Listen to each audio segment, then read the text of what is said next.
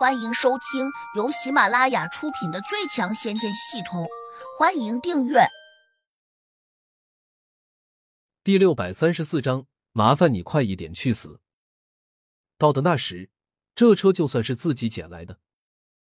胡杨表现的简直是超越常人的冷静，让女子渐渐的也感到惊讶起来。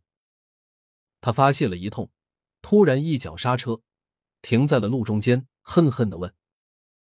你不怕我把车开到悬崖下面去？胡杨睁开眼睛，你想开就开，我不会阻拦你的。女子愣住，再次惊讶的打量胡杨。我这是活见鬼了吗？对于一个已经不在乎生死的人，又岂会怕鬼？女子长出了口气，悠悠的问：“难道你也想寻死吗？”胡杨坚定道：“不。”世界这么美好，死了多可惜。既然你不想寻死，那你为什么不怕死？女子有些气恼的问。胡杨反问：“我没有受到死亡的威胁，为什么要怕死？这是什么理由？”女子嘲弄的看着胡杨说：“你认为我是闹着玩的吗？我只要打一下方向盘，甚至现在我把刹车松开。”我们就掉下悬崖，死无葬身之地了。胡杨点头说：“错了，是你，不是我们。”女子突然有点哭笑不得，感觉自己好像遇到了一个傻子。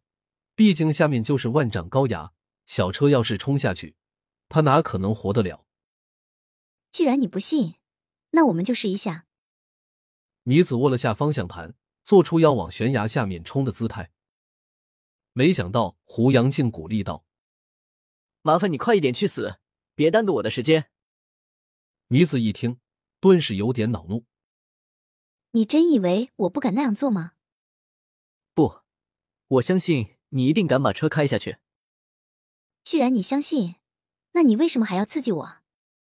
你以为故意这样说，我反而不会把车开下悬崖吗？”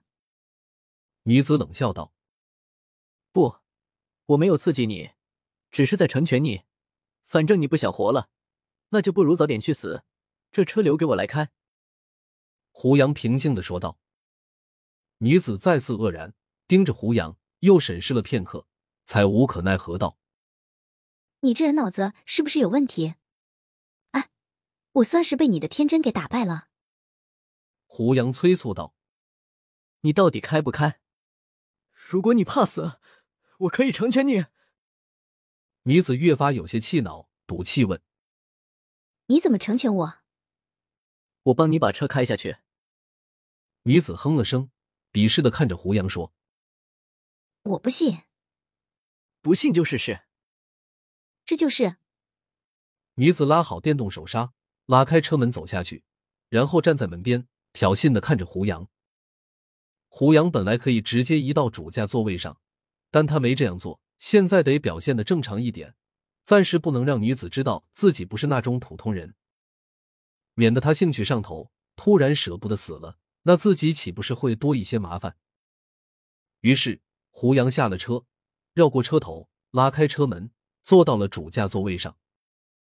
女子冷冷的瞄了胡杨两眼，也跟着换到了副驾上。胡杨毫不犹豫的发动小车，便往悬崖边上开了过去。女子不屑的看着他，还刺激道：“我不信你真的不怕死。”胡杨没有回话，脚却突然踩在了刹车上。因为路边虽然是悬崖，但却装着那种很厚实的金属隔离栏杆。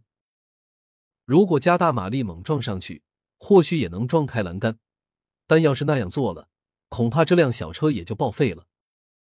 眼下天色快黑了，胡杨用神识大致查看了一眼。方圆几十里范围内都没有再找到一辆像样的小车。换言之，小车如果撞烂了，他也会失去到手的交通工具。胡杨心里很清楚，失去了搜寻宝镜的洛不凡，一定会想办法查看这一界的灵力波动。只要自己飞起来，就极有可能被他觉察到。所以，胡杨打定主意，一定不如洛不凡的愿。怎么不撞啊？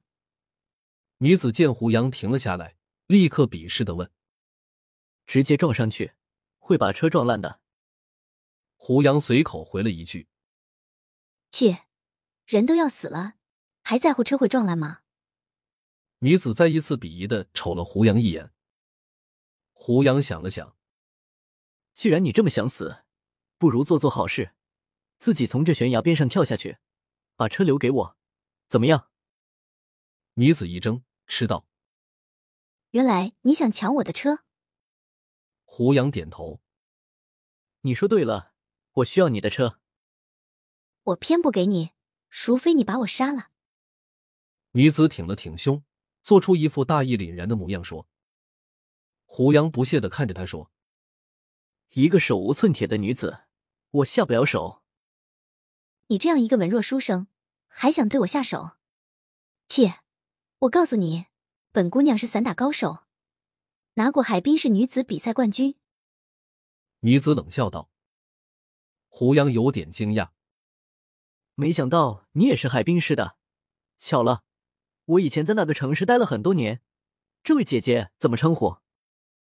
不要转移话题，不要和本姑娘套近乎。你到底想劫财还是劫色？女子轻视道。胡杨皱眉说：“我只想借这辆小车一用。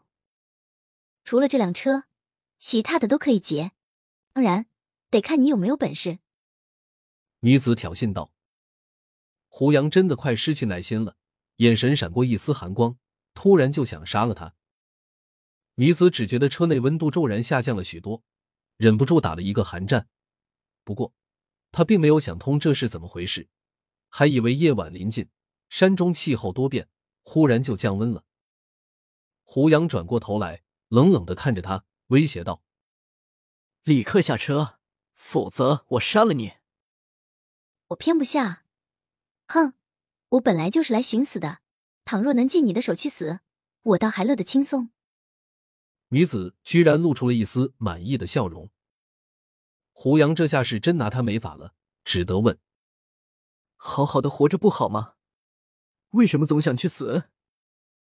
女子一脸决然：“就是因为不能好好的活着，所以想死。”隐约间。胡杨发现女子眼中闪过一丝泪光，心里不免动了恻隐之心。你遇到了什么事？